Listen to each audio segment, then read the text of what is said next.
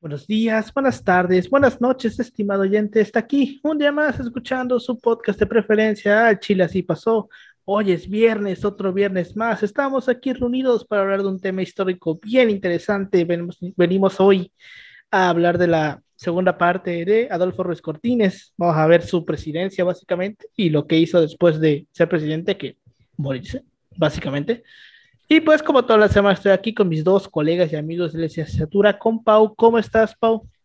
Aquí listos para otro día de podcast, bien emocionados. Ya no estoy en el calabozo, ya la... Ay, siempre se me olvida el nombre del Siempre en, en, el sótano de, y ya me dejó salir un rato, dijo, ¿sabes qué? Esto va contra los derechos humanos. Vamos a eh, recordar que recordar que, regresas, que dentro de nuestro sindicato nuestro sindicato, eh, hay una, pues... no chambean, no chambean en fiestas así de festivas. No, chambean en fiestas festivas, pues Paulino, como era el encargado, el portero, pues Recursos Humanos, él aprobó sus vacaciones y ya se encuentra de nuevo en su rancho, que es mi rancho igual, Cancún. Estamos, juntos, estamos, estamos Aquí, estamos de nuevo aquí en la ciudad, eh, esta ciudad eh, tan icónica que nos da un profesor le decía cantinarro. no le veo, no le veo, no le veo la mentira, honestamente, no le veo la mentira. Pero ya aquí en Cancún bonito, Benito Juárez. De hecho, eh, un dato curioso ahorita que mencionas esto es que hoy mi mamá fue al súper a hacer, a hacer los preparativos de la cena del 31 y fue con mi hermana, yo ya no fui por otras cuestiones porque estaba ocupado, eh, y me dijo que la sidra está 2 por 99 pesos, entonces. Ah, cabrón. Sí, significa que. Aprovechen. aprove, es decir, que el alcohol, al parecer, es estos eh, productos que, que no sufren de la inflación, al parecer. Como los cigarros, güey, los cigarros, la, la, la coca, el. Y ahorita les van a subir el impuesto. Tardan, o sea, pero tardan, güey. Si te pones ah, a ver, tardan relativamente más. Es porque, te, es porque te van matando lentamente sin darte Puede ser. Pero bueno, también me encuentro con mi colega y amigo Yoshi Taka López. ¿Cómo estás, Yoshi? Un gusto, Alberto. Eh, bueno, hoy, es martes que grabamos. Sí, hoy es martes. martes. Como últimamente estamos grabando martes, eh, eh, ya sabes, este, yo aprovechando las vacaciones para escribir ponencias, como bien lo sabe Alberto, como bien lo sabe Paulino, y bueno, ellos igual están haciendo sus propios trabajos eh, de investigación, eh, intentando eh, sobrellevar igual, el, igual la pandemia, que recordemos que a pesar de que están aumentando los casos, la gran ventaja es que no están siendo hospitalizados, es una gran ayuda. Ahí, a ver, ahí acuérdense siempre, no vean tanto el número de casos, sino el número de hospitalizados. Entonces, para que no tengan miedo, hay, es normal eh, que se vea el miedo dentro de estas fechas. Eh, como siempre lo decimos, use las medidas de prevención, cubrebocas, lavarse bien las manos con gel antibacterial o con agua y con jabón, eh, usar la sana distancia en la medida de lo posible, no, no ir a eventos aglomerados, intentar no convivir con personas que no sean tan vez de su núcleo familiar o, bueno, su, su, su núcleo familiar interior o sea, yo sé que, bueno, son estas fechas, también no soy también la autoridad moral para decirles algo, porque, bueno, por diversas cuestiones del destino, vino gente, no, perdón, fui a, fui a cenar en un lugar que no es, digamos, de mi núcleo. Obviamente usé cubrebocas en casi todos los momentos. ¿De familia? ¿Fuiste con familia? Este, amigos de la familia. entonces, pues, pues sé que no es lo prudente, pero todos estaban vacunados y bueno, eh, Vacúnense si todavía no está vacunado, que son importantes estas recomendaciones de salud para que no nos cargue tanto la verga y que este podcast pueda ser grabado de forma presencial, que es lo más eh, importante a día de hoy. Eh, y vivir entra en un segundo plano, pero también, es, no, es cierto, pero sí, eh, mantener estas medidas de cuidado por, por su bien, sobre todo si tiene adultos mayores en su casa, que es el grupo más vulnerable ante la pandemia. Entonces, un poco de conciencia no está mal en estas fechas. Y pues igual recordar que, recordarle a nuestra audiencia que, y desearles eh, que hayan tenido una feliz Navidad. Cuéntanos en, en, sus, en el chat si contaron alguna anécdota que hayamos contado acá o algo por el estilo, arruinaron la cena familiar o etcétera. Cuéntenos en los comentarios. Estamos muy interesados, ¿no? Nuestro grupo de simios eh, tailandeses eh, les contestarán lo más pronto posible y estarán leyendo eh, los comentarios y nos pasarán los más icónicos. Ya sabes, pero bueno, ¿no? ¿les parece si comenzamos? Adelante. Fierro, fierro.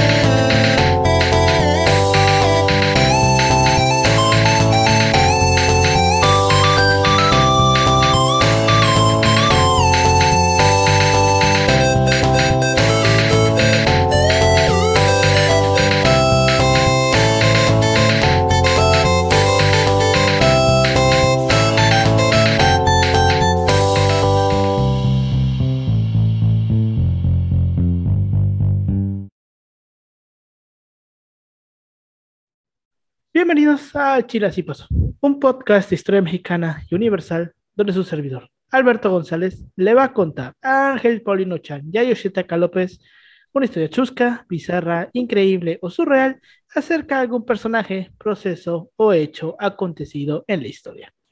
Pues bueno, como ya mencionamos, estamos hoy en el segundo, la segunda parte del episodio doble de Adolfo Ruiz Cortines. Eh, y en la primera parte vimos básicamente lo que hizo antes de la presidencia, pues que nació en Veracruz, que fue gobernador del estado, fue parte de la Revolución Mexicana, que era un viejito cascarrabias, aburrido, como todos los contadores. Y pues eh, vimos al final que gana la elección de manera muy priista, evidentemente.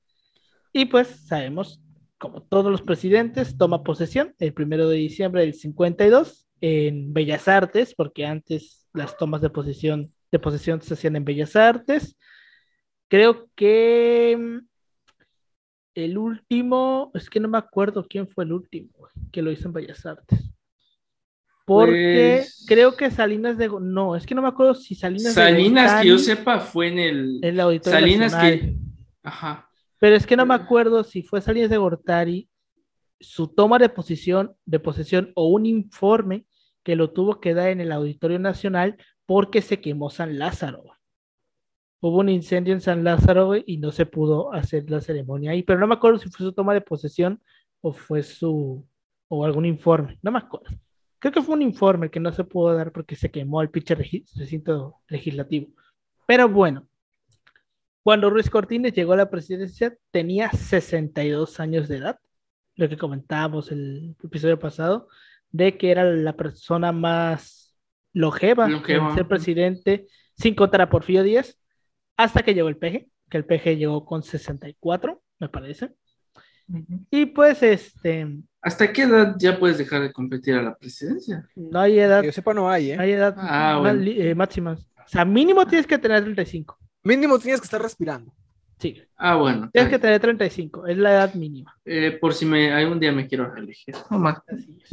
Pero bueno, este, después de la ceremonia resonaron 21 cañonazos y a las 12 y media del mediodía inició un desfile militar en el que 15.000 hombres, entre los que destacaban eh, cadetes del colegio militar, desfilaron por las principales avenidas de la capital rumbo a la Plaza de la Constitución, porque recordemos que en tiempos del PRI, este, el día de la toma de posesión era, era Eh, el día del presidente.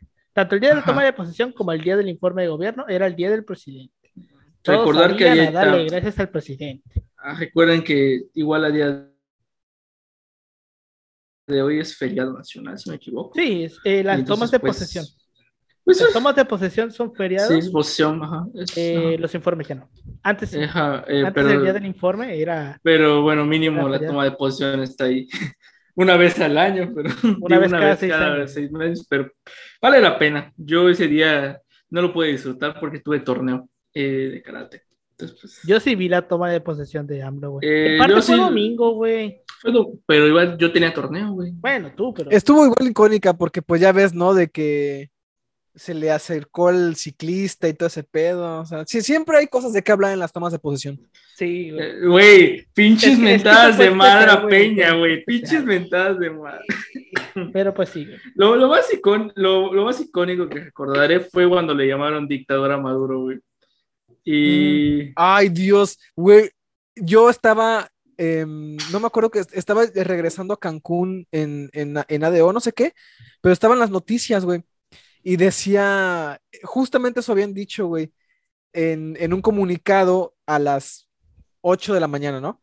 Y a las 12 del día estaba la Secretaría de Relaciones Exteriores de Venezuela, güey, diciendo, no, no sé con qué, con qué cinismo dicen esto, luego de sus muertos de Ayotzinapa, porque acababa de pasar poquito de lo de, de lo de Ayotzinapa, güey. Pues se lo Pues se lo. Cuatro años llevaba ya Ayotzinapa. Ajá, pero por ejemplo, sí se lo. No, no, no, se- no, no, no. No se lo gesté, no, ajá, sí. se Ayotzinapa lo- fue en 2014. A ver, a ver, 2014. ¿de, de, de- de qué estamos hablando? Se se me- De la toma de protesta, güey. De, la toma ¿De. Peña Nieto? Ajá. No, la de, No, la de- la de Obrador. la de Obrador, la Ah, Obrador. yo pensé que hablaban de, de- no, no, no, perdón, me confundí, me confundí. ¿De qué Sí, ya tú? recordé la manta, la manta que pusieron, ¿no? Ajá, pero Ah, obvio. Ajá, pero eso y que en la toma de protesta los pinches panistas pusieron bajarle el precio a la gasolina, güey. O sea, es como cara de pinche cinismo. Vi, vi un tuit de Chumel Torres em, diciendo, mira, no que iban a bajar la gasolina, y yo así de, no mames, ese es su, ahí, está, ahí tienen su pinche libre mercado, jetes. No, eso, güey, intentarle achacarle de lo de los- precios, güey. intentó y achacarle lo, lo de los 43. No sé si se acuerdan de que le empezaron a contar, güey. Y el vato dijo, y por mis huevos, hoy se abre la pinche comisión de la verdad. Para... Ay, no, es que tenemos una, una oposición muy, muy, muy extraña, eh, Muy la neta. Muy, ex- muy bizarra. Ah, habla- hablando, bizarra. de, hablando de eso, güey, que Lili Telle, según hoy, anunció que va a renunciar. No sé si es cierto. Ay, A la madre. O sea, que según le va a dar su suplente, pero también es Día de Inocentes, ¿no? Puede ser que cambie de opinión. o, sea, también, o sea, también no sé cómo tomármelo, o sea, no sé si me entienden. En fin, este, en su discurso inaugural, Ruiz Cortines habla sobre la justicia social, recordó la escasez de los recursos nacionales y la necesidad de usarlos con razonada moderación, destacó las carencias de los ciudadanos y habló de un plan de emergencia para poner al alcance del pueblo el maíz, el frijol, el azúcar o el piloncillo, las grasas comestibles, la me suena mucho a la socialismo lo que estás y el diciendo. percal. Sí, güey. y afirmó que sus colaboradores se sujetarían a patrones de honestidad administrativa y preocupación patriótica más rígidos que nunca. ¿Dónde escuchamos esto? güey? Es, Este, un, es un discurso de austeridad y de... ¿Dónde habremos escuchado esto? O sea, como que Ah, ¿dónde a Tabasco, güey. ajá, en Macuspana. A huevo. Pero bueno, eh, la misma mañana de la toma de posesión, su secretario particular dio a conocer el nombre de sus colaboradores para los siguientes seis años. Su gabinete no lo integró, no lo integró con jóvenes o profesionistas, sino por hombres experimentados y capaces, ajenos al expresidente Miguel Alemán. Y Ruiz Cortines buscaba en ellos una cualidad, que era la cultura de servir al pueblo y no servirse de él. Que tiene sentido. Eh, Es O que sea- eso es lo que hace el pinche- debería ser el pinche político, güey. Ajá, bueno, o sea, pero o sea, se entiende por qué va con ciertos grupos. Hay ciertas personas que tú seleccionas para tal cosa. Bueno, y tiene que ver mucho con la vocación, con la vocación hasta cierto punto de tu ideología. Eh, bueno, porque esta pregunta la hacía a un compañero en la secundaria, le diría, o sea, le dije, güey, tienes, te, te planteo dos, dos contextos, o sea, le dije, ¿joderías a alguien con tal de ser el pinche millonario mamón, güey? Pero a cambio lo dejarías en la precariedad, sin remordimiento moral, o vivir una vida donde no te falte nada, puedes acceder a la educación, puedes vivir una vida plena, adquirir una casa, eh, tener los ingresos suficientes para tener una familia, para pagar tus gastos, para darte uno que otro lujo, mientras todos tienen las mismas oportunidades. Ya, yo no voy a decir que me contestó, pero se inclina más a la primera. Eh, O sea, tiene que Mira, ver bastante. Tiene justo que ver por eso no se puede hablar de un libre mercado, güey. Porque eh, tú piensas que un libre mercado funciona en una sociedad ideal con hombres, pues, que no van a meterse en decisiones de ningún tipo para influenciar el mercado. Salinas Pliegos. el- Y mira, obviamente eso no pasa. ¿Por qué? Porque el mismo principio capitalista te dice que pues cada hombre está por su cuenta en su libertad individual, con, bajo un principio también de, ¿cómo se le llama? De ambición, porque una, una, una ambición, sea como sea la de cualquier persona. Es que la ambición. Es que el caso de, de, de- de ambición y de, ¿cómo se, cómo se llama? De... Eh, tenía Soberbia, si me equivoco. No, no, no, no, no, eh, ni, eso, ¿eh? No es tan, no, es tan, tan cañón como eso. ambición pero... Bueno, no me acuerdo, era mezquindad, o sea, mm. funciona bajo principios de ambición y mezquindad, entonces no está mal que un hombre busque formas de enriquecerse, o sea, no, pues no está es mal. Y eso mismo entra en contradicción con el principio mismo del libre mercado, porque si en esta ambición y mezquindad mía yo para ser rico, más rico que los demás, influencio o trato de, de mover piezas dentro del mercado para que funcionen a mi favor, afectando el mercado mismo, pues en, en- en teoría está bien. Bueno, sea, o sea, realmente el caso de este planteamiento de Adam Smith en la Casa de las Naciones y el caso de la mano invisible, vemos que realmente es una jalada, güey, porque. sí, sí, sí, sí. O sea, No nunca. hay ma- ese- no hay esa mano- madre es que lo más- regula el carro, el, el carro no se regula solo. Exacto. Pero bueno, este, entre los más destacados miembros del gabinete encontramos a, evidentemente, Adolfo López Mateos, que era secretario del Trabajo, Luis Parilla Nervo, secretario de Gobernación, Ernesto Urchurtu, que era jefe del departamento del Distrito Federal, que ya hablamos de él, no me acuerdo en qué episodio de Pequeñas Historias, pero para que lo ubiquen, era el güey que gobernaba el desde que el burdel. Ajá, exacto. Ese era Urchurtu. El de. No me acuerdo cuál fue, si el primero o en el segundo. Creo que fue en el Creo que fue el segundo. segundo. Sí. Y este Antonio Ortiz Mena, que en este sexenio era director del IMSS y ya después con López Mateos se hizo secretario de Hacienda y pues se convirtió en la persona que todos recordamos, ¿no? Pero bueno, y, y ya, güey, son los únicos así como que destacados que podríamos reconocer a medias, porque como era puro viejito, güey, el gabinete era como el de AMLO, Puro ruco, viejito, güey, Ajá, exacto. Era Eran así, güey. pers- personas, digamos, longevas. que- experimental. a la- ajá, bueno, a la bueno, en ese momento, pues tiene un sentido de alguna otra manera Bueno, y sí. una precisión. Obviamente hay gobiernos que tú puedes decir, eh, o sea, sí es bueno tener sangre nueva, pero también es importante balancear la experiencia. Bueno, son- Ah, claro, que- de- o sea, depende, hay muchos factores ahí. Hay muchos factores. Pues sí. Este, al día siguiente de anunciar su gabinete, el día 2 de diciembre de 1952, Ruiz Cortines ordenó publicar la lista completa de sus bienes personales, porque recordemos que él fue el que inicia con la tradición, tradición, la pendeja obligación de declarar sus bienes patrimoniales al inicio del sexenio, que eso lo hacen todos los servidores públicos en cuanto suban un puesto. Eso es obligaciones por ley tiene que declarar qué es lo que tiene. Y No sé, mí Luis Cortines fue el primero que lo hizo, para poner el ejemplo, y él declaró tener una casa en la Ciudad de México, un rancho en Veracruz, que, del que era copropietario, Un automóvil mar- marca Lincoln, modelo 1948, el coche de su esposa, unos ahorros modestos en el barco y en el, en el barco, en el Banco. banco y su mobiliario, que básicamente es pues, lo que tienes, que un mueble, que este, una televisión, ese tipo de cosas, ¿no?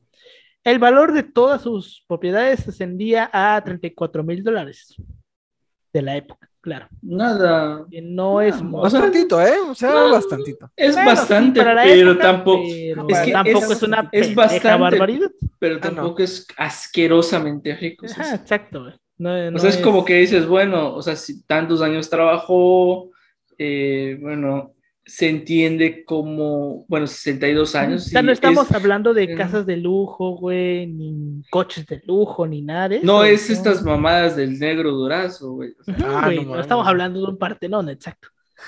Entonces, Ruiz Cortines exigió a, sus, a los 250 mil funcionarios públicos que hicieran exactamente lo mismo Y este, estas eh, declaraciones se verificaron al inicio y al término del sexenio.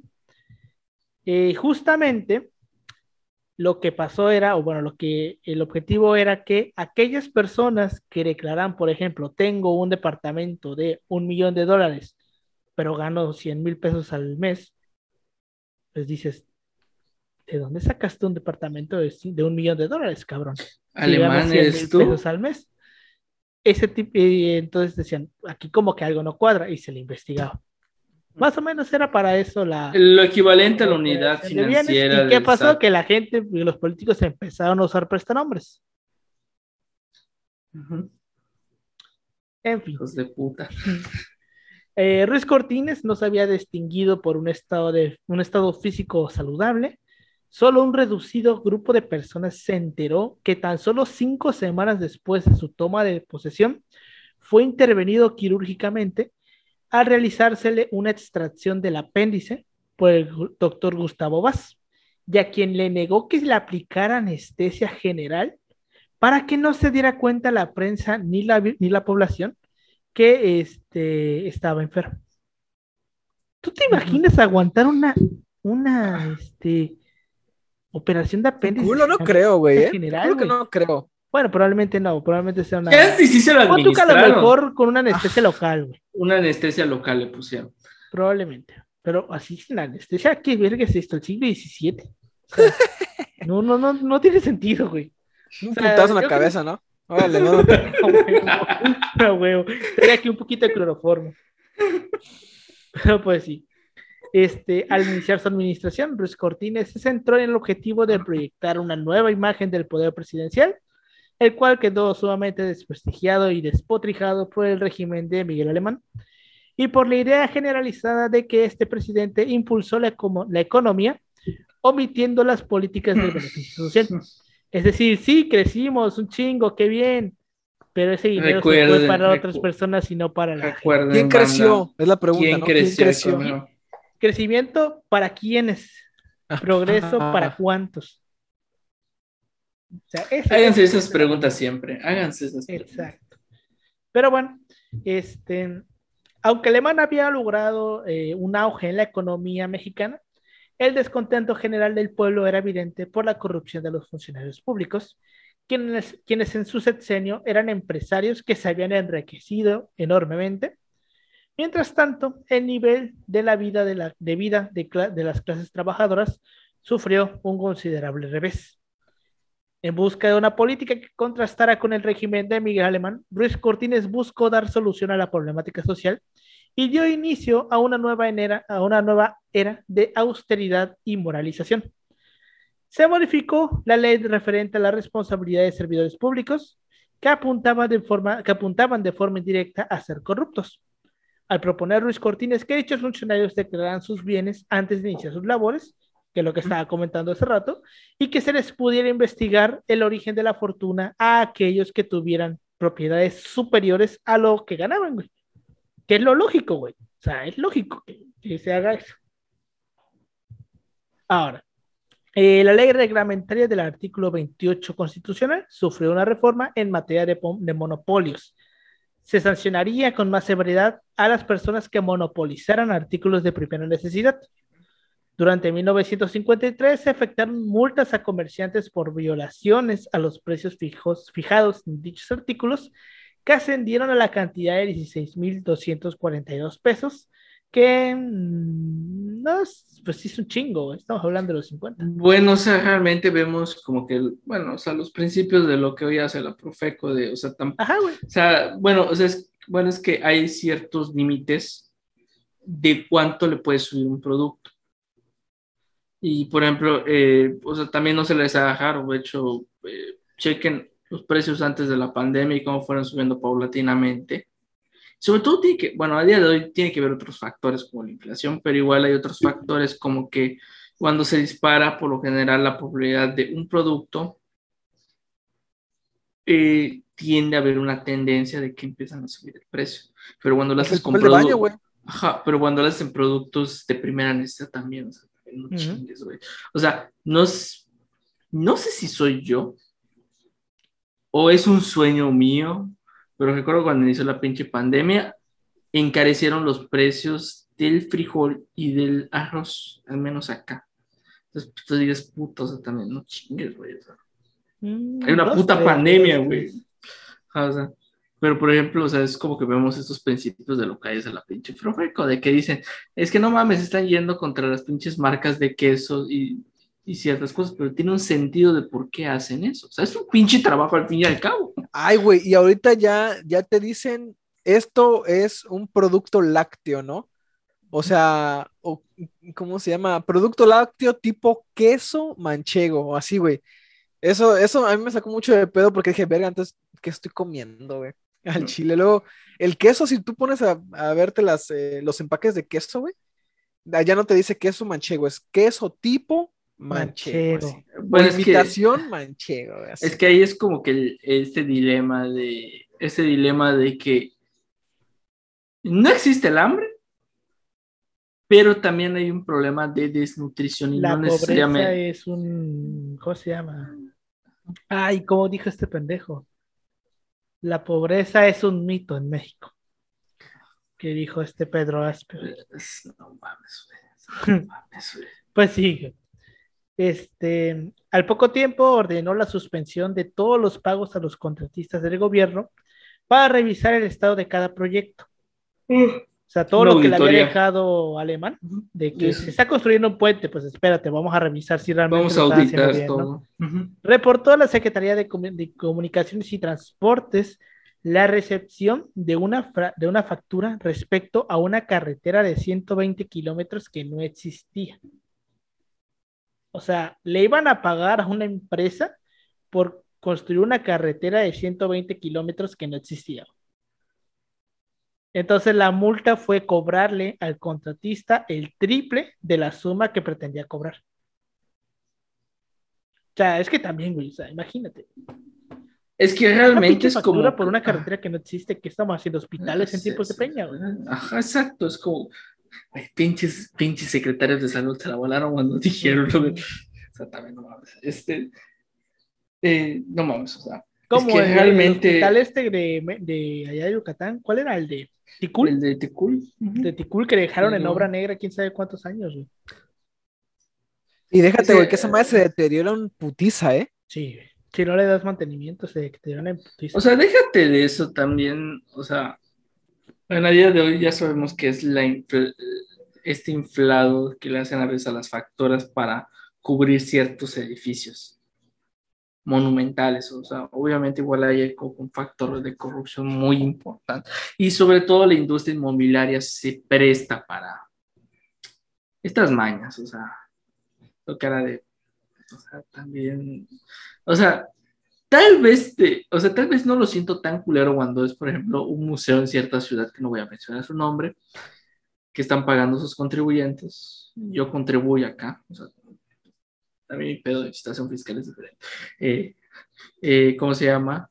Eh, a diferencia, de, por ejemplo, si tú lo pones en perspectiva en un hospital, una carretera, presupuesto para el sector salud, insumos, medicamentos, cuando ves que hay un desvío de recursos, hasta inclusivamente los servicios, en, la, en, ¿cómo se llama? en los programas sociales, dices, también no mames, tantita madre. O sea, o sea, o sea, güey, qué tan ambicioso en, los- en, en términos, en términos maquiavélicos tienes que ser como para hacer esas, esas mamadas, también es como que dices, puta, o sea, es como que pone en, entre, entre pisos hasta el labor del, del funcionario público. Y bueno, o sea, también se entiende esta perspectiva de la corrupción y todas estas cosas que pasan en el país.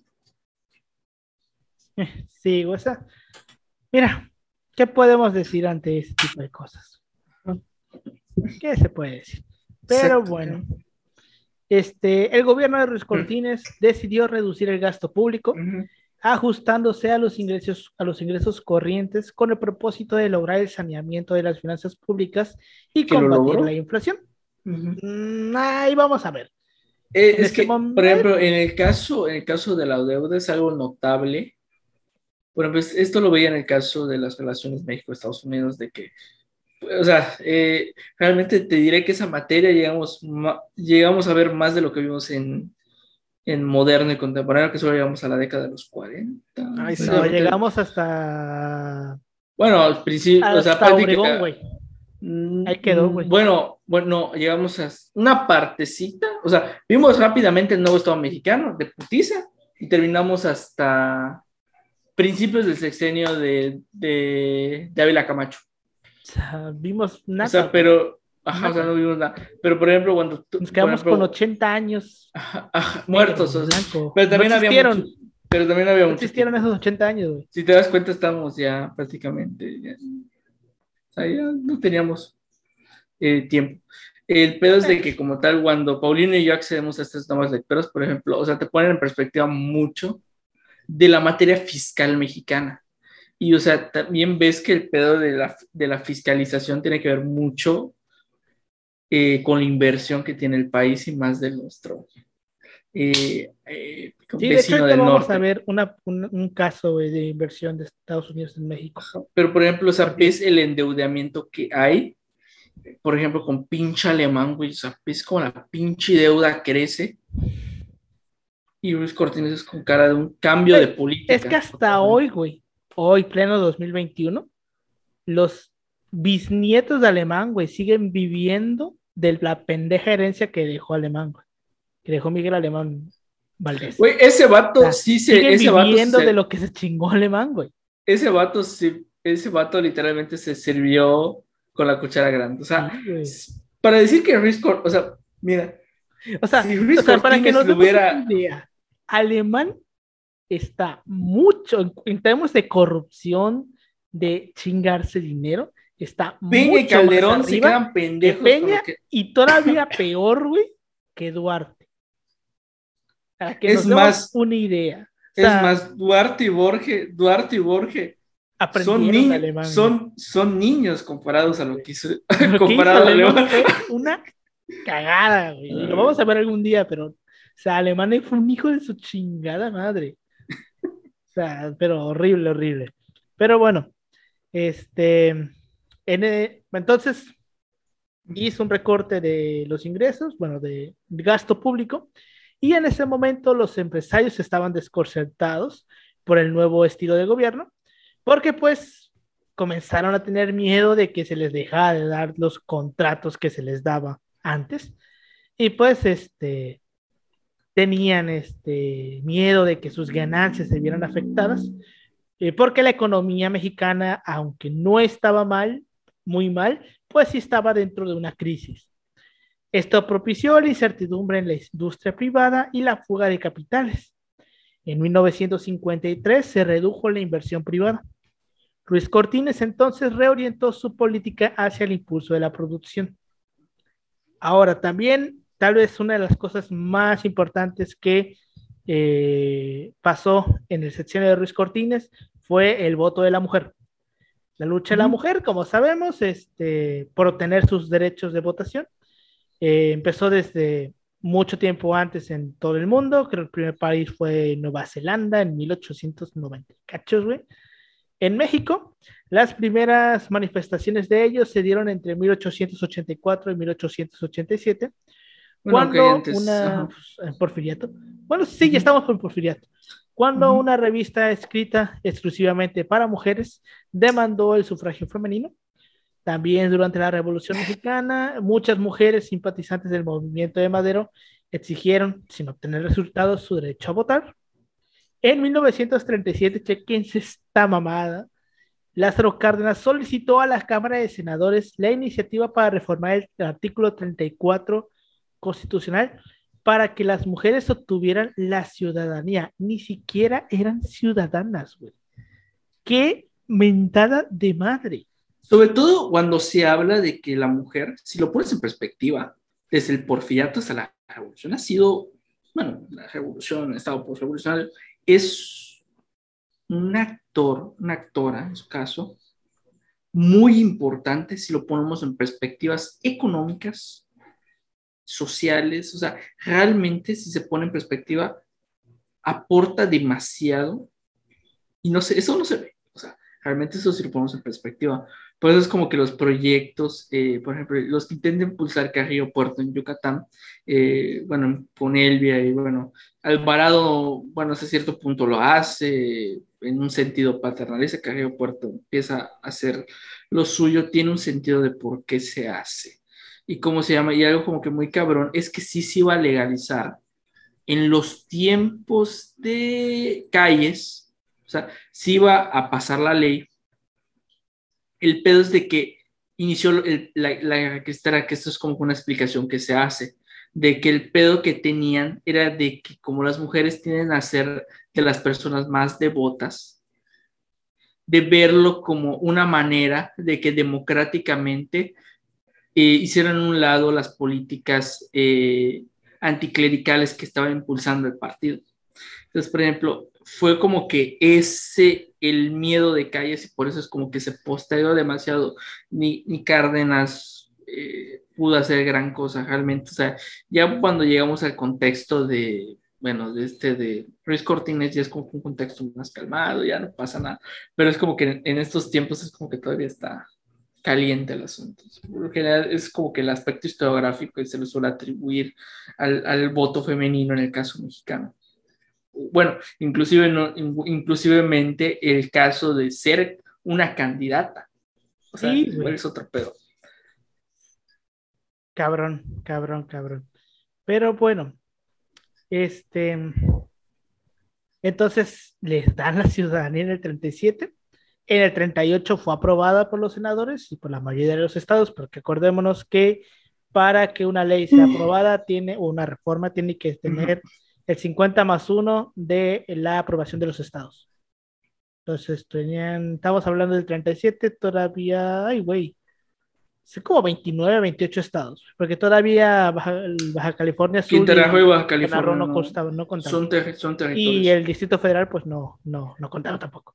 Pero bueno, el 24 de diciembre de 1946, la Cámara de Diputados aprobó la iniciativa propuesta por Miguel Alemán, en la que se modificaba el artículo 115 constitucional para que las mujeres participaran en las elecciones municipales, municipales en condiciones de igualdad eh, que los hombres, con el derecho al voto y a ser elegidas, porque antes tampoco podía ser candidata, o sea, obvio. Bueno, hubo un antecedente en Yucatán, pero. Bueno, sí.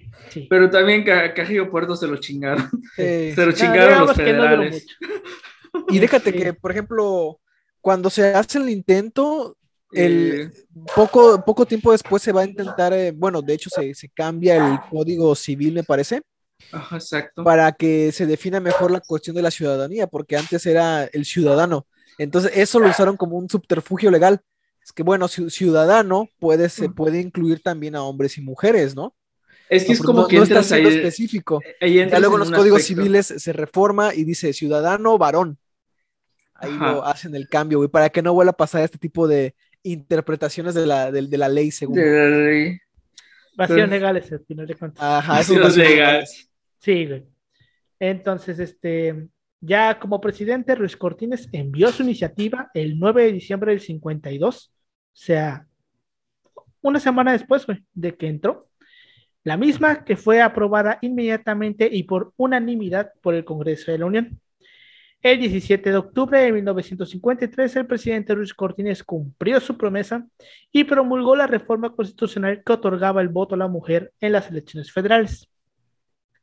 Las luchadoras sociales e intelectuales asistieron al recinto parlamentario para estar presentes en el momento histórico.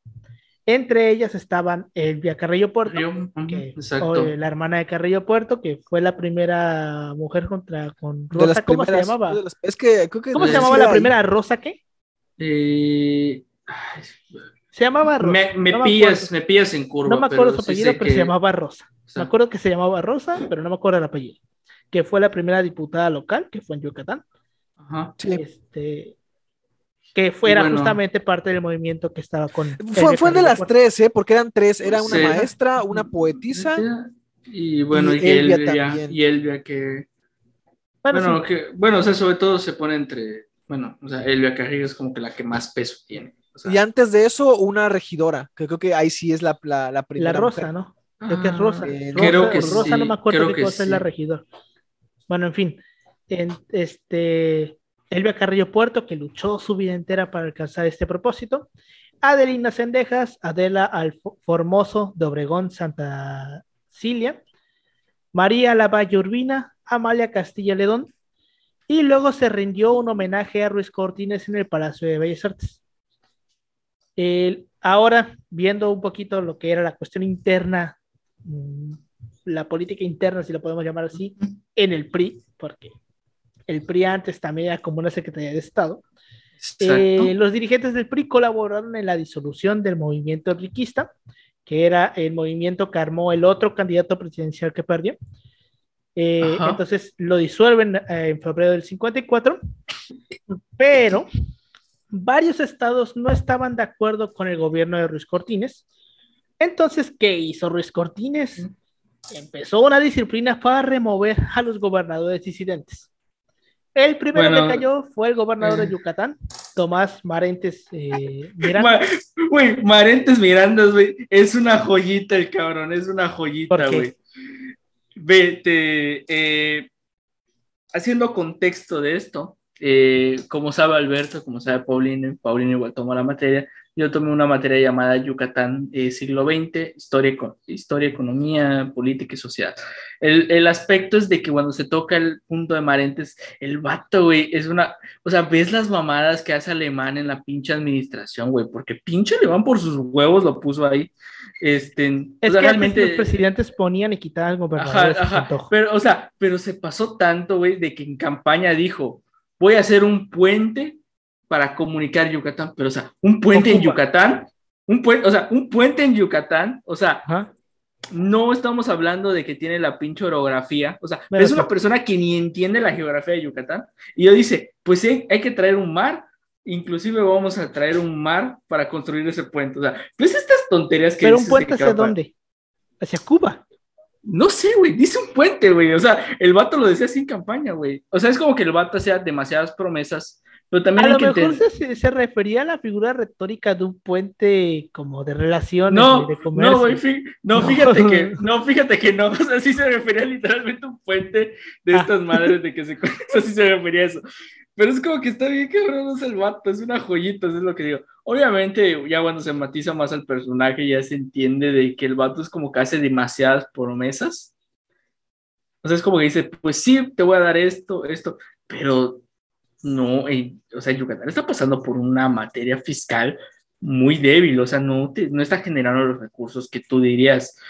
Y bueno, al final eso influye bastante en, bueno, porque tiene una administración que ni dura dos años, empiezan a haber protestas, eh, la clase política no la acepta. El vato, o sea, es... Se estaba yendo la chingada. o sea, estamos hablando de que se apeña le iba mal. Ese vato, o sea, bueno, Este, entonces, él fue el primero que cayó, dimitió eh, el, 13, el, 15 de junio del 53, y también el segundo fue eh, el gobernador de Guerrero, Alejandro Gómez Maganda, que también dimitió el 20 de mayo del 54. En el 55, un apellido muy conocido, un señor que tuvo un hijo que hoy en día pues ahí conocidito, ha tenido algunos cargos. Pues, X, güey.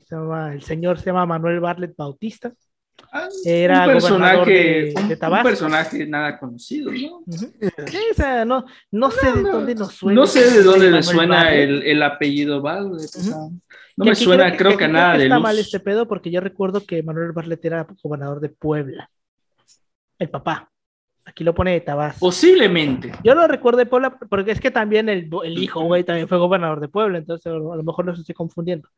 Pero este, el chiste es que renunció también a su cargo el 9 de agosto de, eh, el 22 de marzo del 55. El 9 de agosto del 55, Luis Cortines le exigió la renuncia al gobernador de Chihuahua, Óscar Sotomaines.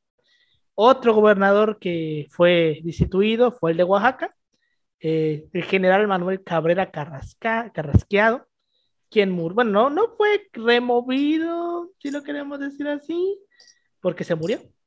Es como lo pues, que... lo, como, quitaron, Es como, es como el caso de Romano de Ávila Camacho, de, de que dice que dicen que Ávila Camacho lo mandó a matar, pero no Ah, este Maximino. Maximino. A Maximino que lo mandó a matar a Ávila Camacho. Pues es que eso no se sabe, güey. Pero Otros dicen conociendo, que fue alemán, güey. Conociendo el temperamento de Ávila Camacho. Ah, Es que también, no sé qué Es tan que la manera en la que Es muere que- Maximino está es que bien rara, güey. Es que está bien raro, güey. Está bien raro porque se supone que el güey se muere así nada más, que un día se fue a dormir y ahí quedó. Así, güey, de huevos. Y no estaba, tenía como, ¿qué? 40, 50 años cuando se muere, güey. Algún día vamos a ¿Quién hablar de? Maximino porque Maximino es todo un personaje. Pero bueno, este, al final del sexenio, como diría Krause, Ruiz Cortines ya tenía 28 gobernadores fieles de 29 posibles. Ahora, también tenemos que hablar con el, el pedo que se armó con los militares. Los generales Marcelino García Barragán, Miguel Herna- Enríquez Guzmán, Celestino Gasca y Francisco Mujica mantuvieron una relación distanciada con el gobierno de Ruiz Cortines, pues además de estar inconformes con su administración, tenían la idea de retomar las armas nuevamente. Para el que no ubica, Marcelino García Barragán era el, eh, fue secretario de, de la Defensa Nacional en tiempos de Díaz Ordaz.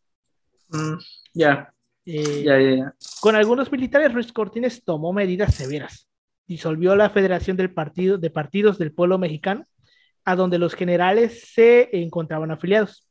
Se les expulsó del PRI y se les dio de baja del ejército mexicano. Otros generales de la Revolución Mexicana, como Jacinto Treviño y Juan Barragán, salieron para formar el Partido Auténtico de la Revolución Mexicana, al cual Ruiz Cortines les facilitó el registro, siendo él mismo el que se los concediera, porque antes, Ah. para poder tú formar un partido político, tenías que Necesitabas la bendición. gobierno. Necesitabas la bendición del gobierno. Ujú, Si bien exacto. te iba y no te No, es mandaban que, a la es que, dirección. es que, o sea, sí te los aceptaban, güey, pero dependiendo de qué tanto pudieras jalar gente. O sea, los comunistas ni de pedo se los aceptaban. Güey, también Pero tenemos si tomabas al... un partido pues, X, decían, pues no hay pedo, ármalo. Porque total, no te vamos a dar recursos públicos, no nos vas a costar nada y no eres una amenaza para nosotros. Haz lo que Eres como, güey. eres, Total, eres, eres- sirve, es el equivalente para decir que en México no hay una dictadura. Es- es- es- Esa es la fachada, es la fachada para decir Pero que bueno. México no hay una dictadura. Este, eh, en la sección de Ruiz Cortines disminu- disminuyó considerablemente el reparto agrario, porque pues básicamente ya no había que repartir. Es que realmente ¿Cómo hay una- repartes algo que ya no tienes cómo repartir? es que realmente hay una retórica bastante interesante y en el caso de Luis Cortés. ¿No te acuerdas que se leyó en la lectura de, Mal- de eh, Marcos Cueto en, en la lucha contra la, la malaria, el caso de la tierra? Ujú. El caso es que, por ejemplo, había tierra desaprovechada. Por eso, pues, Ruiz Cortines, por eso es como que intenta hacer una retórica en torno a la malaria, que igual en, en cuestiones de higiene, él es el que inaugura esta campaña para matar a los mosquitos, repartir insumos, eh, bueno, una diversidad de cosas lo que empieza a hacer Ruiz Cortines. De hecho, dato curioso, él es el que inicia la tradición de la medicina, o sea, llevar la medicina y formar médicos para rurales, eh, de comunidades rurales, porque algo muy interesante. Ahorita es lo que- vamos a ver. Ahorita Ah, bueno, ahorita no lo toco entonces. Ahorita vamos a ver eso de... Entonces, por ejemplo, el, ca- el caso es como que decía Ruiz Cortines en su retórica, que el mexicano no es flojo, no es, eh, no es, ¿cómo se llama? No es el típico... el No es pobre que- porque quiere. Ajá, básicamente. No es pobre porque quiere, sino porque hay una serie de factores que le impiden progresar. Obviamente, si lo lees en retórica, como él lo decía, dice, suena un poco ojete como lo dice, de que no son flojos porque la malaria y las enfermedades y todas estas cosas eh, hacen que el campesino no pueda explotar la tierra, etcétera, así que no pueda ir más allá de, de- de consumir su propia. Eh, bueno, bueno, cuando se ve la, la mentalidad dentro de la comunidad es otra cosa totalmente diferente a la, al mecanismo capitalista que tenemos. Pero, por ejemplo, él usa esta retórica. Que cuando lo lees en perspectiva dices, ok, es que es muy ojete, pero por ejemplo, para la época es como que dices, bueno, se entiende por qué está haciendo lo que está haciendo. ¿Por qué creen lo que creen? Este, entonces, Oh. pues se disminuye el número de tierras repartidas porque pues, ya no había que repartir. Y en estados como Sinaloa, Baja California, Sonora y la zona de la comarca lagunera en Coahuila, miles de campesinos invadieron tierras particulares para revelar a los latifundios, dándose el caso donde algunos invasores eran obligados a abandonar los terrenos por la fuerza. Por la fuerza se refiere a balazos. En el Como estado lo de hizo Peña. así es. El gobierno expropió el latifundio estadounidense de Cananea, que constaba de un millón de hectáreas, de medio millón de hectáreas, perdón. En este lugar, como en algunos otros donde el latifundismo era explícito, Ruiz Cortines mandó a expropiar las tierras por decreto, emitido el 21 de agosto, y procedió a su reparto de manera inmediata. O sea, se han imaginado, bueno, yo creo que se han visto ustedes ese meme de Hugo Chávez del botón rojo de expropiese, así, Sí. Le daba el botón rojo, güey. Este, la policía y el ejército reprimieron y escarcelaron, a- encarcelaron, perdón, a los líderes de las invasiones, resolviendo de esta manera el, conflicto campesino. También otro conflicto muy conocido a tiempo de Ruiz Cortines fue el de los profesores. Eh, muchos de los profesores de la novena sección del sindicato, de la CENTE, vaya, no estaban de acuerdo con el rumbo que había tomado el sindicato, motivo por el que organizaron una rebelión encabezada por los profesores normalistas Otón Salazar y José Encarnación Pérez Rivero. En julio de 1956, el gremio de los maestros inició una, moviliz- una movilización en todo el país, demandando una- un aumento salarial debido a que se negaron a recibir el pobre incremento que ofrecía el, el presidente de la CENTE, Manuel eh, Sánchez Vite. O sea, querían más dinero y este güey les quiso dar una pinche miseria. Ajá, sí, sí. Con Bueno, la... se, bueno, se entiende. Sí, güey, se entiende. O sea, es una causa que tú también dices, no mames, o sea, o sea, bueno, o sea, es justo. O sea, es como que esta es de las pocas cosas que dices, bueno, eso es una causa justa. Justa porque bueno, es poner, es ser empático y entender de que igual es el crimen en eso. Sí, güey, obvio. Pero pues sí. Este, mm, el muy, perdón, se me fue, don chingado me quedé. Ah, sí. Con la gran manifestación efectuada en el Zócalo en abril de 1958, el gobierno envió a la policía del Distrito Federal y a los granaderos para reprimir a los disidentes y encarcelar a sus líderes. Otón Salazar fue encarcelado en Lecumberri, donde mandaban a todo pinche Eh, Ojo, Lucumberri es como, era el lugar de reunión de aquí Sí. al, bueno, lo cerraron en el sexenio Lo de- cerraron. el Deportivo, ¿no? No, con Echeverría. Eh, Ah, bueno, con. López Portillo, bueno, se, se recupera para hacer la genia, para trasladar la genia. sí. Este, entonces lo mandan a Lecumberri, donde se juntaba toda la plebada izquierdista, básicamente. Exacto. Era su Güey, el- diversiones. Ah, Sí, no, es la Era el mamada. lugar de izquierdas predilecto, creo se que- juntaban a tomar café, ahí. Güey, más es la que la- era que pues, algunos llegaban no por sus propios medios. Bueno, que creo que ya estuvo Krause y Adolfo Gili, güey, que hoy es como que la gran mamada, güey, porque Krause Uy, convirtió en de... de gente ahí, güey. No, pero o sea, te pongo el caso de Krause y Adolfo Gili, porque Krause es este vato de derecha actualmente, que era de izquierda, güey, y Adolfo Gili es como que el un ícono de la izquierda mexicana que a día de hoy sigue militando. Bueno, ya no milita en el Partido Comunista, pero todavía sigue eh, siendo todavía este historiador de izquierdas, o sea, de... Todos los todas las personas salidas de los movimientos sociales, mínimo, mínimo, pasaron una vez en su No. vida por Lecumberri. Lecumberri. Lecumberri es como, era como el inicio, la iniciación, A huevo, no. como un ejemplo de inicio. Eh, pues que Lecumberri era como a la esquina, bueno, te mandaban, te sacaban y te volvían a mandar y te volvían a Era sacar, y si sí te iba bien, y te iba bien. te iba bien, exacto. Sí te iba bien, si no te llevaban a los campos militares. Sí. O al sótano de la Dirección Federal de Seguridad. Hijos. Bueno, En fin.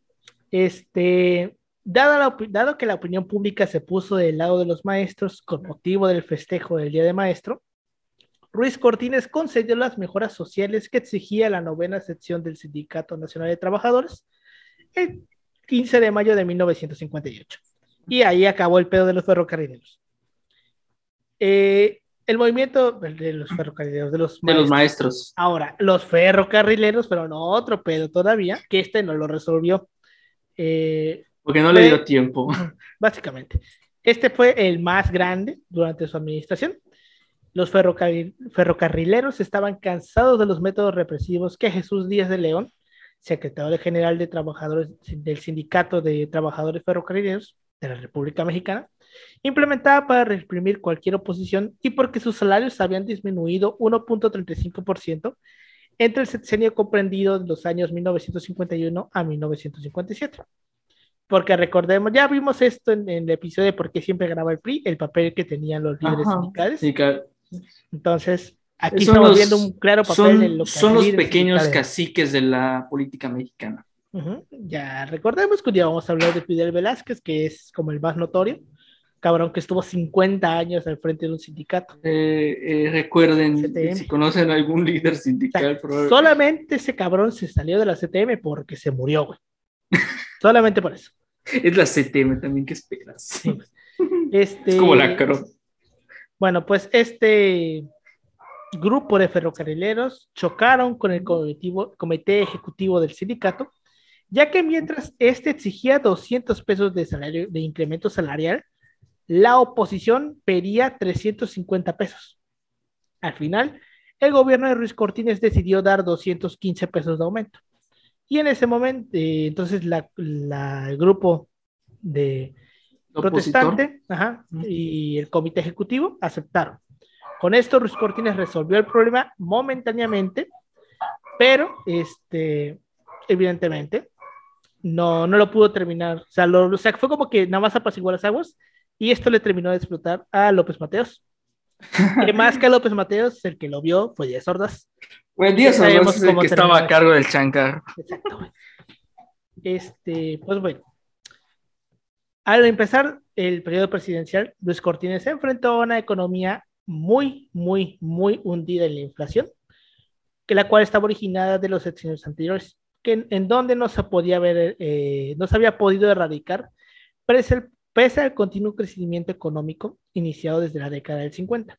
Eh, Recordar que, por ejemplo, para este tiempo estamos hablando de que México vivía un milagro mexicano, milagro, entre comillas, que tiene que ver Era bastante con, Milagro, pero tiene que ver con las políticas norteamericanas después de la posguerra, eh, posguerra mundial, de por qué México se invierte bastante dinero, México eh, empieza a destinar muchos de sus productos al mercado norteamericano, eh, sobre todo de exportación. Si no me equivoco, para ese tiempo 72% del mercado, eh, todo lo que exportaba era Estados Unidos. Empieza a haber una inversión eh, brutal de capital en norteamericano en, en casi todas las industrias, al punto, que, al punto de que una de las políticas que se empieza a implementar los gobiernos es que ese capital no termine de controlar todas las industrias, pero cuando te pones a hacer eh, cálculos sencillos, te das cuenta de que eso es imposible. Eso es completamente imposible. Aparte de que México exigía como que eh, condiciones para industrializarse, que dicen, dijeron los norteamericanos, Simón, a la mera hora es como que te haces tonto. O sea, pero por ejemplo, o sea, sobre todo es una época que habla acerca de por qué México es dependiente, porque, eh, porque en términos prácticos el dólar es, es, digamos, de alguna manera un elemento clave si lo queremos, si lo queremos eh, entender dentro de las cuestiones macroeconómicas eh, de la economía mundial. O sea, tiene que ver bastante, bastante en caso económico y sobre todo cuando se ven en estos años en, en la cuestión de inversión y todos estos aspectos que empiezan a ver. Uh -huh. Y bueno, o sea, que eh, realmente que hay que decir, como que sabe controlar el pedo sus cortinas, ¿verdad? Porque él es como que ve perspectiva de cómo disminuir. Hasta, bueno, y Adolfo Mateos igual tiene una lógica que es intentar eh, diversificar el mercado, lo cual es realmente para su tiempo, o sea, era una tarea prácticamente imposible, por no decir. O sea, o sea, o sea, es como que hay muchos factores económicos dentro, dentro del milagro mexicano. O sea, ¿por sí. qué crece la economía como crece? Algún día vamos a hablar del milagro mexicano como tal, que es un tema bien interesante, porque hay muchos mitos alrededor de él, demasiados. Pero bueno, uh -huh. Entonces, este mismo auge económico fue el que provocó la inflación, porque se, incrementaron las inversiones de una manera pues, ridícula. Porque, las, ¿cuáles fueron las consecuencias? Pues la dependencia de los mercados extranjeros y la estrechez, la estrechez del mercado interno provocada por la política de control de sueldos. Estos problemas se hicieron más evidentes al terminar la guerra de Corea en el 53 ya que se redujo la demanda mundial y evidentemente disminuyeron los precios internacionales de las materias primas, lo cual Exacto. perjudicó de manera muy culera a México, más que nada a la producción agrícola. México y eh, toda Latinoamérica, realmente. La- toda Latinoamérica. Es lo mismo que le pasó a Portillo con el petróleo, o sea, nos hicimos ricos porque el petróleo estaba caro, pero terminó el pedo en Medio Oriente. Es el problema de no verga. diversificar la economía. Es Pues sí. un gran problema. Vea el episodio de López Portillo si quiere entender esto. Este, Este- es- creo que es el más escuchado, si no me equivoco. Sí, sí. Eh, después de una década de crecimiento continuo, la economía mexicana había llegado a una nueva crisis. Por ello, Ruiz Cortines implementó una política estabilizadora, el desarrollo estabilizador, que tenía el objetivo de detener el crecimiento, el rápido incremento del costo de la vida y evitar que la demanda interna continuara aminorándose, factores que afectaban al crecimiento indu- industrial. Los empresarios primarios, eh, privados perdón, se abstuvieron de invertir hasta que el gobierno de Ruiz Cortines modificara su política de austeridad y decidiera impulsar la industria, lo cual no le tuvo más, no, no, no hubo más de otra y lo tuvo que hacer a finales del 53. Es que realmente ahí se pones en una encrucijada, o sea, realmente es como que, bueno, vemos hasta, vemos a cierto punto como, bueno, digamos, de una manera, eh, bueno, la clase empre- empresarial, eh, por no, bueno, ciertos aspectos de la clase empresarial, sí tiene un peso bastante importante en la cuestión de cómo hacer un negocio. Sí, güey. Y bueno, y bueno, o sea, también, o sea, es como que te pone en la encrucijada de bienestar social eh, con un crecimiento, con un crecimiento moderado o un crecimiento alto, sacrificando este estado de bienestar. Entonces, por ejemplo, igual es como que, como que muchos aspectos que igual toca lidiar para esa época.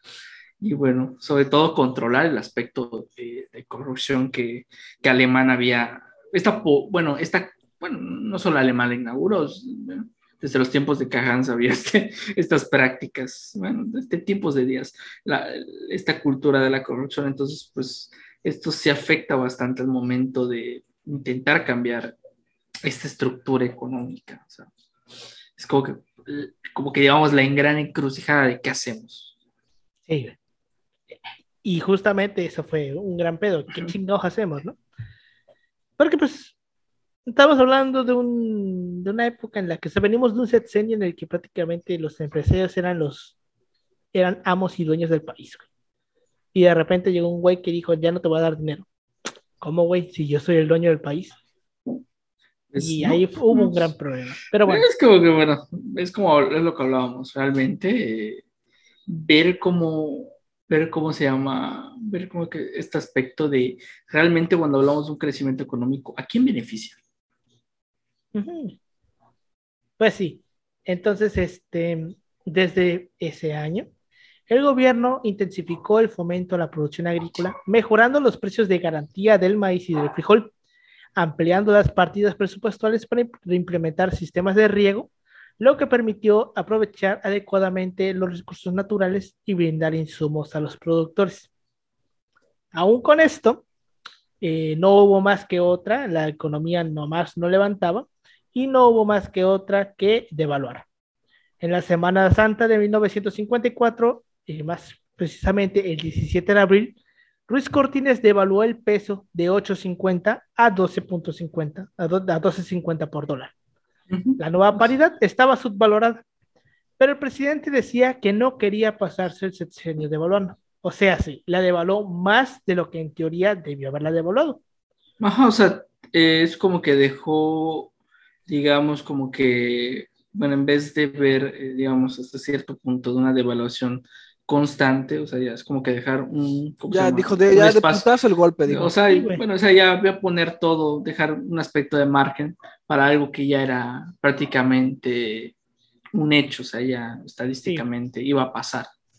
Y casualidades de la vida, la, esa fue la última devaluación hasta 1976, que fue la que hizo Echeverría. O sea, Ajá. fueron 22 años. güey. Esa devaluación nos permitió tener estabilidad por 22 años. Eh, entonces, el gobierno, como ya vimos, tomó la decisión de devaluar en los días santos debido a que los bancos estarían cerrados y con ello se evitaba la, la compra descontrolada de dólares y así no nos convertiríamos en Argentina. Exacto. bueno, es que realmente este aspecto. La meta de México siempre es no volverse a O sea, si un día, o sea, podemos tener... que tengamos una crisis, güey, como una crisis argentina, podemos decir que... caímos bajo.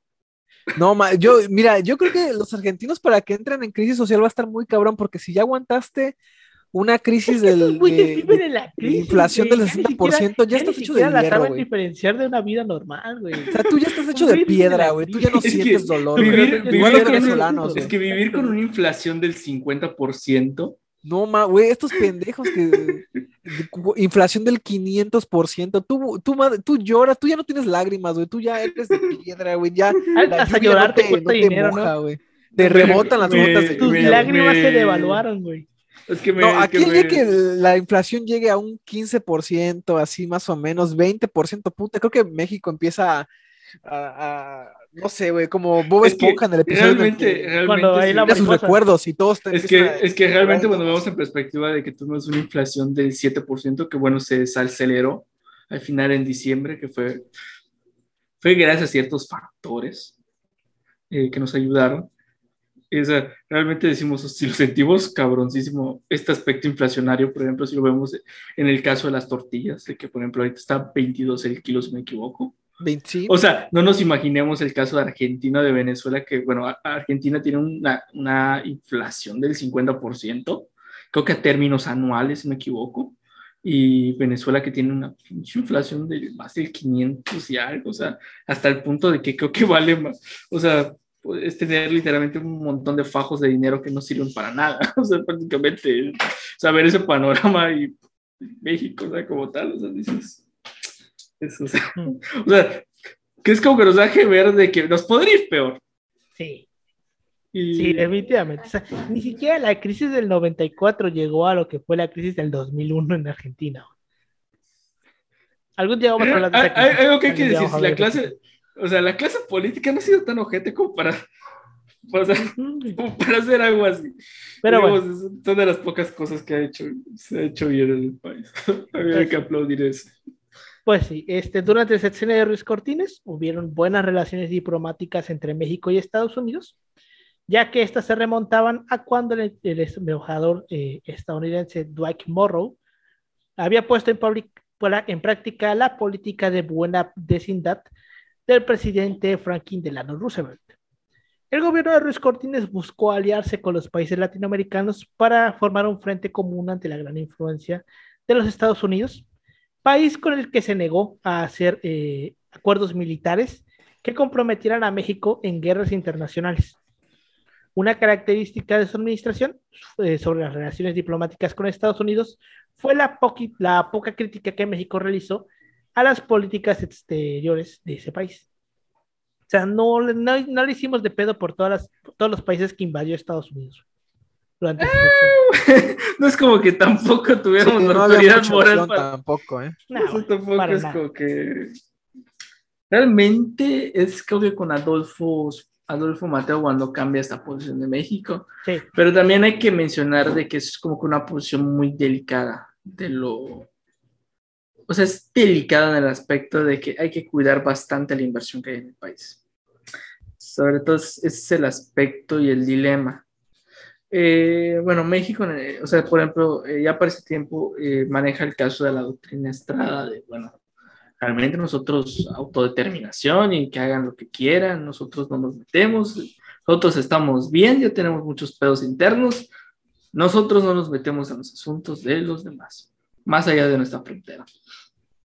Entonces es como que, bueno, esta política que, bueno, se maneja en México y realmente es como que se apacigua en esos años porque hay un crecimiento económico, hay muchos intereses económicos por eso hay que, hay que, hay que mencionarlo y eso hace que México tenga que actuar de una manera prudente en la, en, los organismos internacionales. Obviamente esto va cambiando con el tiempo, empieza a haber rupturas, sobre todo cuando hay un intento, por ejemplo, en el caso de Adolfo Mateos, eh, cuando él intenta diversificar el mercado, por eso es que viaja demasiado, porque intenta abrir nuevos mercados para los mexicanos, que no lo logra porque apenas logra reducir un 10% de la dependencia, o sea, no, no, es, no es como que dices algo extraordinario lo que logra hacer. Pero sí se rompe una ruptura, por ejemplo, en el caso de la OEA, eh, porque México es como que también no se opone a sacar a Cuba de la, OE- eh, de la OEA. O sea, es como que empiezas, empi- igual empieza a, a estrecharle la mano a los países de segundo mundo, es decir, los soviéticos, eh, para intentar abrir campos. O sea, también México es como que dentro de la política internacional es como que los amigos, no pasa nada. chavo. Somos buenos compas, no pasa nada, hombre, Ah, no pasa ah. nada. Yo creo que sí, México siempre ha jugado esa carta, ¿no? Es como de que el, el enemigo de mi, de, de mi enemigo es, es, es, es mi compa. ese. No es que, por ejemplo, o sea, también ponen en, O to- en el- todo lo que debilite así mínimamente a mi vecino, a mí me beneficia. No es que, eh, de hecho, hay una anécdota, creo que mencionaban en las lectoras, Paulino, fue que la de Meyer y, y la de esta, Josefina. O sea, que el caso de que México, cuando se intentó poner eh, ante el reconocimiento de Israel, de que los pinches judíos este, nos hicieron un boicot. Ah, sí, aquí hubo boicots. Hubo un boicot y tuvimos que, tuvimos que retractarnos. Esa es la historia de por qué reconocemos a Palestina y Israel.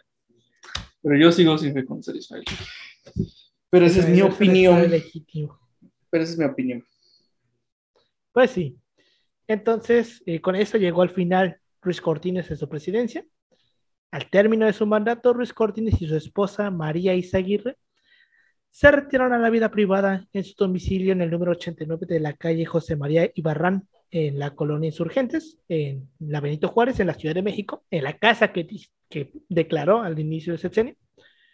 Cuando se le invitaba a participar en la política, Ruiz Cortines aclaraba que pertenecía a la augusta institución de los SETS, que tenían como primer deber respetar al que es y evidenciar absoluta disciplina, que es esta práctica priista de al siguiente, no lo tocas.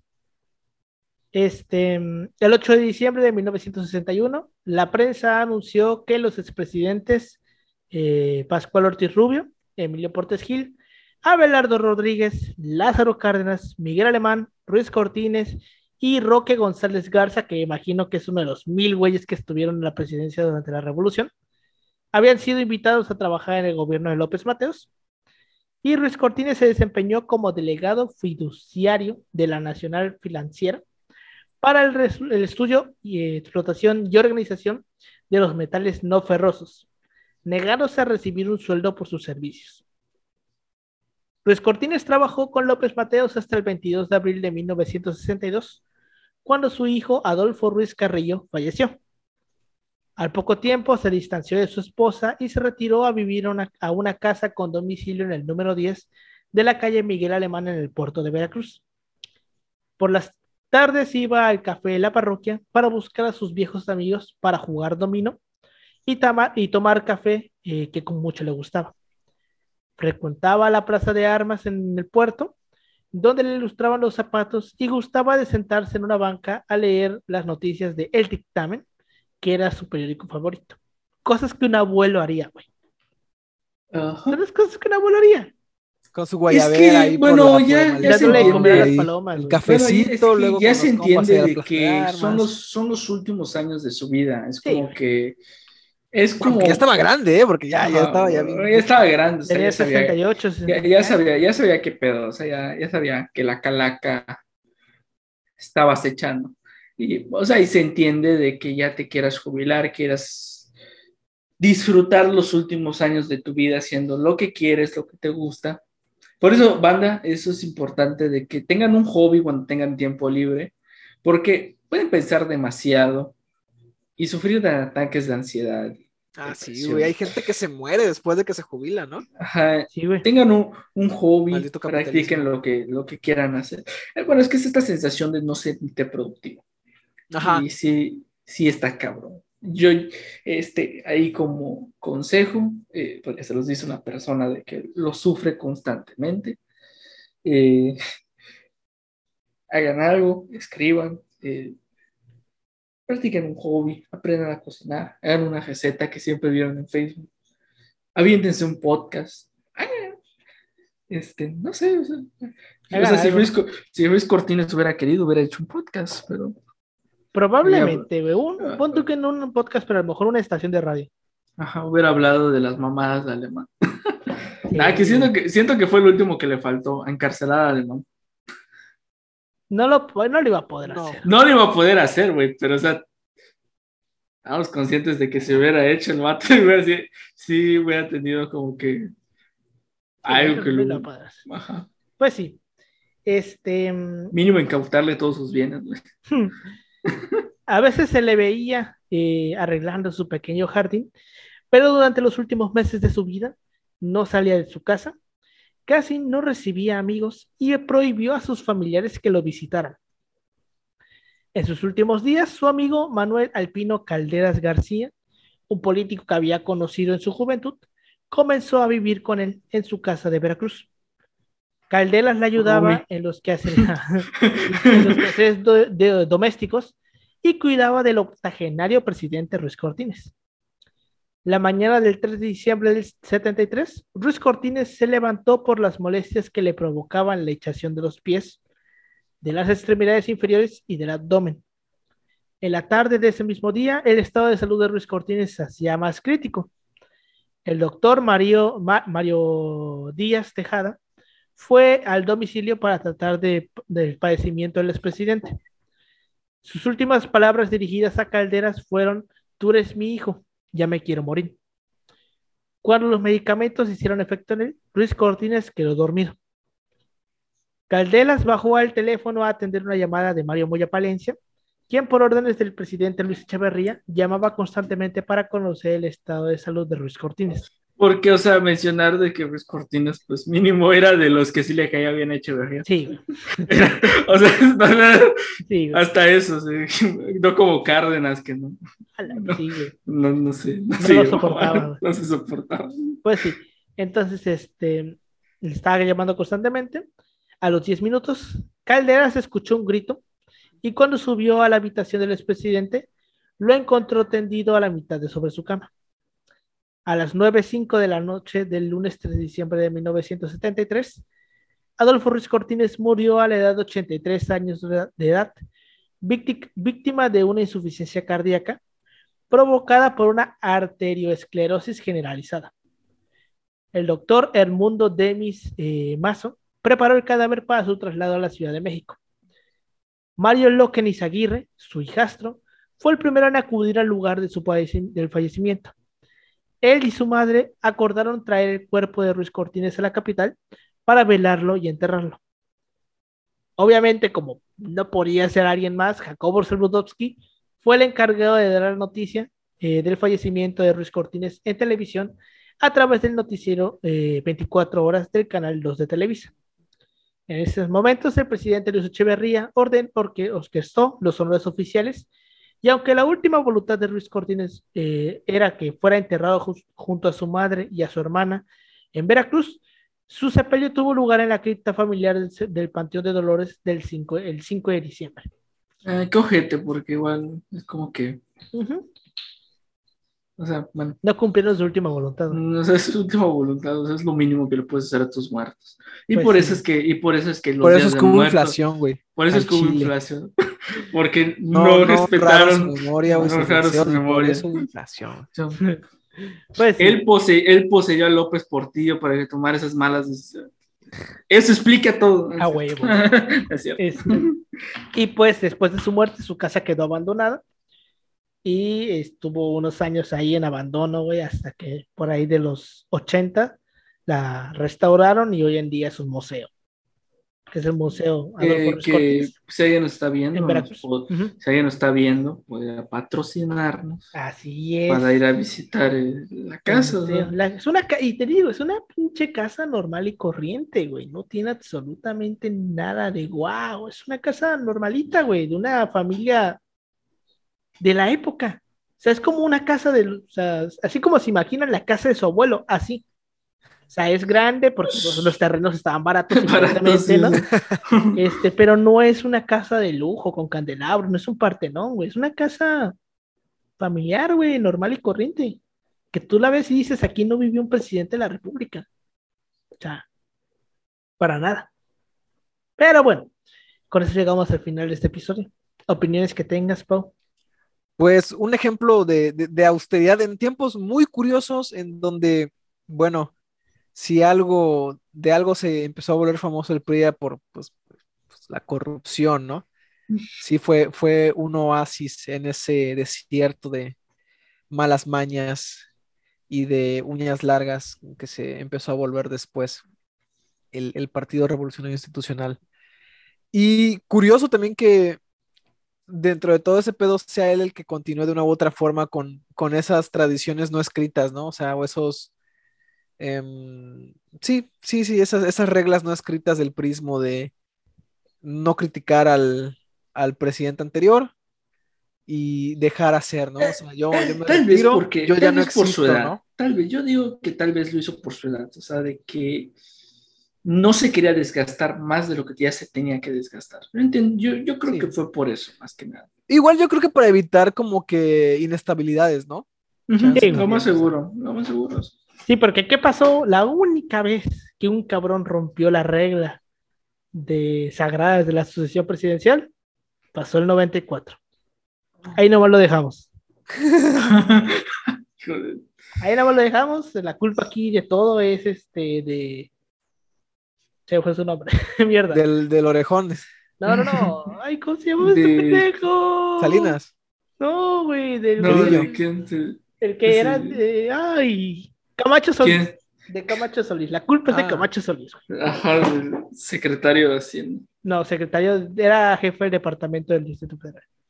Ah, pensé era que era- Camacho Solís. El de Hacienda era Pedro Aspe. Pero bueno. eh, opiniones que tengas de este episodio, Yoshi.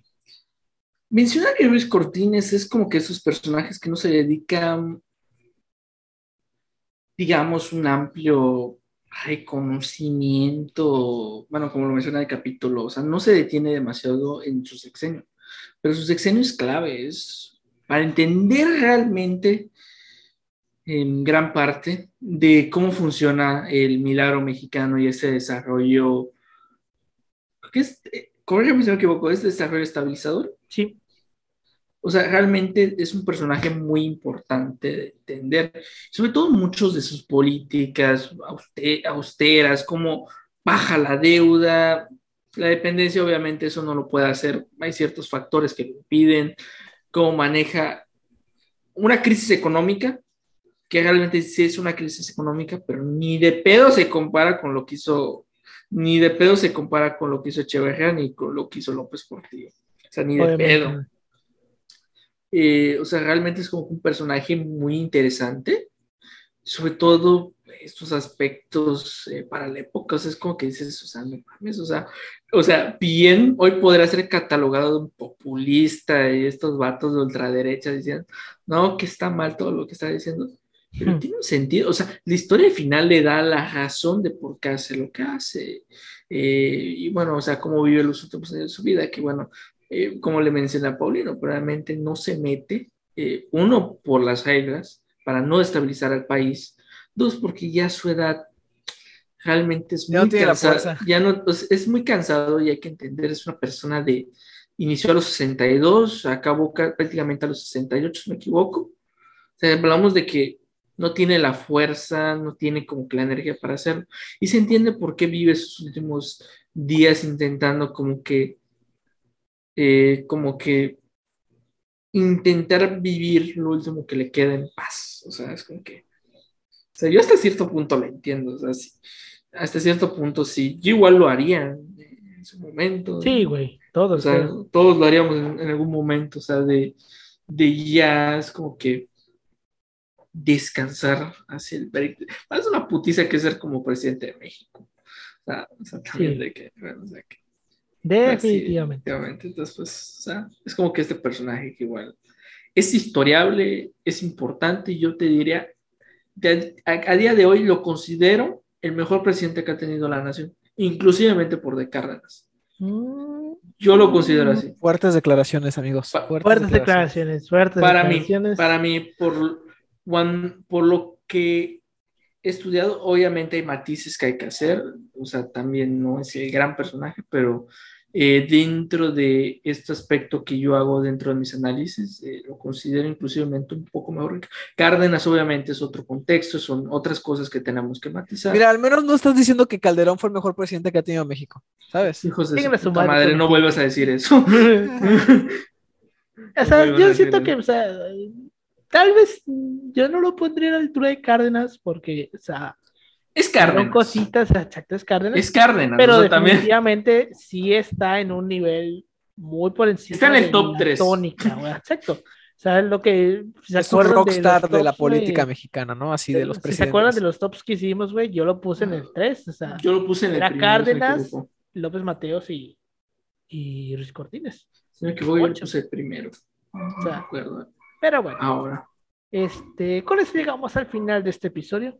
Muchas gracias por habernos escuchado. Nos pueden seguir en todas nuestras redes sociales como arroba si paso podcast en Facebook, Instagram y en Twitter. A mí me pueden encontrar como arroba Emanuel56 en Instagram y en Twitter. A ti, Pau. A mí me pueden encontrar como Ángel Paul Nochen en Facebook y en Instagram y Twitter como Pau-3cc. Ahí A andamos. ti, Yoshi. Me pueden encontrar en Instagram como yoshi.2807. Respondo cada vez que tengo tiempo. O últimamente he estado, últimamente he estado respondiendo más porque, como saben, cambié de teléfono, entonces ya tengo Espacio, ¿no? espacio. Ya hay tecnología, para- ya hay, ya hay fluidez. hay Ya fluidez. fluye. Entonces, Estás fluyendo, estás sobre todo me, estás me not- me notifica más ah, el- en el teléfono. Obviamente no lo veo porque no es como que esté acá jato pendiente. O sea, obviamente tengo otras cosas que hacer eh, eh, de mi vida personal y esas cosas. Cosas que hace uno. O sea, Ujú. esa también. eh, entonces, por ejemplo, ya es como que veo un poco más los mensajes, intento responder de vez en cuando. Y bueno, eh, pues ahí me pueden seguir. eh, no publico casi nada. eh, creo que lo último que publiqué fue que eh, tomar clases en la Maca funciona. Realmente yo quemé el sistema porque estos cabrones vieron que saqué 100 y me hice pendejo todo el semestre. O sea, las clases en línea no funcionan.